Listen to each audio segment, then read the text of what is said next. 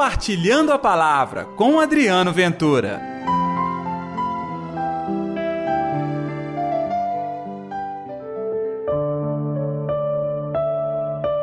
Mestre, que devo fazer para receber em herança a vida eterna? E aí, gente, tudo bem? Eu sou Adriano Ventura, está no ar o Compartilhando a Palavra desta segunda-feira, dia 3 de outubro, um dia após as nossas eleições. Que a paz, que o amor e a alegria de Deus esteja reinando no seu coração. Olha, não se esqueça de compartilhar o nosso programa. Aqui no YouTube você pode dar like, apertar aquele sinal de joinha e saiba, quanto mais likes tem o programa, mais ele é divulgado. Então vamos lá, comece a nos ajudar sendo um divulgador do Compartilhando a Palavra.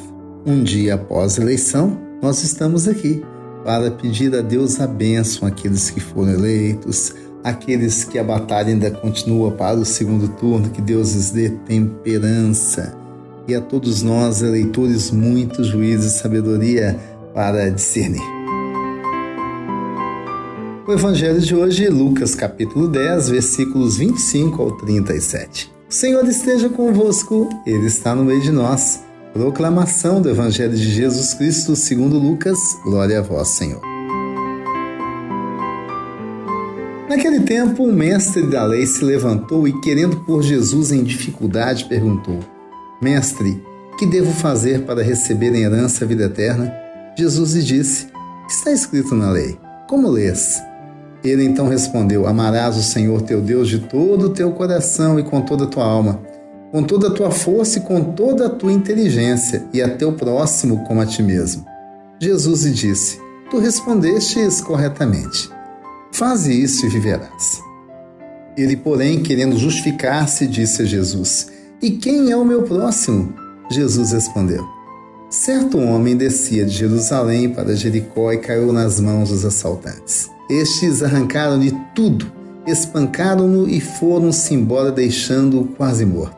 Por acaso, um sacerdote estava descendo por aquele caminho. Quando viu o homem, seguiu adiante pelo outro lado. O mesmo aconteceu com o levita. Chegou ao lugar, viu o homem e seguiu adiante pelo outro lado. Mas um samaritano que estava viajando chegou perto dele, viu e sentiu compaixão. Aproximou-se dele e fez curativos, derramando óleo e vinho nas feridas. Depois colocou o homem no seu próprio animal e levou uma pensão onde cuidou dele. No dia seguinte, pegou duas moedas de prata e entregou-as ao dono da pensão, recomendando: Toma conta dele. Quando eu voltar, vou pagar o que tiver desgasto a mais. E Jesus perguntou: Na tua opinião, qual dos três foi o próximo do homem que caiu nas mãos dos assaltantes? Ele respondeu: Aquele que usou de misericórdia para com ele. Então Jesus lhe disse: Vai e faz a mesma coisa. Palavra da salvação, glória a vós, Senhor. Esta passagem, conhecida como o bom samaritano. Na realidade, o samaritano tornou-se bom porque ele fez um gesto de extrema caridade e ainda mais foi valorizado porque um sacerdote, um levita, pessoas inclusive que serviam no templo, não só se recusaram a ajudar, como mudaram de lado. Mas, Adriano, como assim? Nós não estamos falando de pessoas que honravam a Deus, que estavam no templo dia e noite? Pois é, mesmo assim, não sentiram compaixão. E os samaritanos, você sabe muito bem, já expliquei algumas vezes aqui no Compartilhando a Palavra, eles eram realmente rejeitados.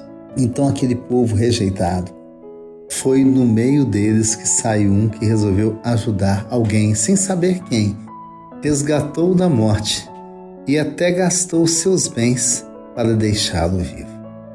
A dica é essa: quer honrar a Deus? Faze o mesmo. Não somente fale da caridade, pratique. Aliás, nós escolhemos os parlamentares ontem. Espero que eles pratiquem tudo aquilo que falaram na campanha eleitoral. Em especial, sabe, o cuidado com os mais sofridos, com os mais simples. Não é isso que a gente quer? Gente que ajude todo o povo a sair fora do buraco, da lama e não seja assistencialista. Ensine-nos a buscar o caminho, mas favoreça que as ferramentas ideais estejam à disposição de todos que precisam, em especial as minorias, aqueles que nunca tiveram acesso a nada. Esse é o papel do parlamentar, tem Cristo morando no seu coração. Fácil seria dizer o parlamentar que lê a Bíblia, que vai à missa, que ora na sua igreja, fácil dizer. Não. É o parlamentar e muito mais do que praticar o culto externo, que ele é importante, não estou falando mal, temos que fazê-lo. Se você é cristão, o nosso papel é esse, mas é o parlamentar que vive. Assim como aquele jovem que procurou Jesus, aquele homem no dia, tem que aprender a viver a palavra de Deus. Vamos orar? Atende, ó Senhor, a minha oração e ouve as minhas súplicas. Responde-me, ó Deus, tão justo e fiel. Querido Senhor, nós começamos esta semana com um desafio ser o samaritano, o homem bom, a mulher boa para todos que estão sofrendo, angustiados. Ser o suporte, ser o amigo, ser aquele que ajuda naquele momento a passar por cima das dificuldades e seguir rumo à condução da própria vida. Sejamos nós os teus instrumentos, Senhor. Em nome do Pai, do Filho e do Espírito Santo. Amém. E pela intercessão de Nossa Senhora da Piedade, padroeira das nossas Minas Gerais.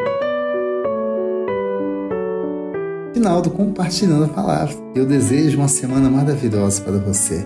E não se esqueça, amanhã, quarta, quinta, a semana inteira tem Compartilhando a Palavra. A gente se fala. Compartilhe a palavra você também. Faça parte dessa corrente do bem.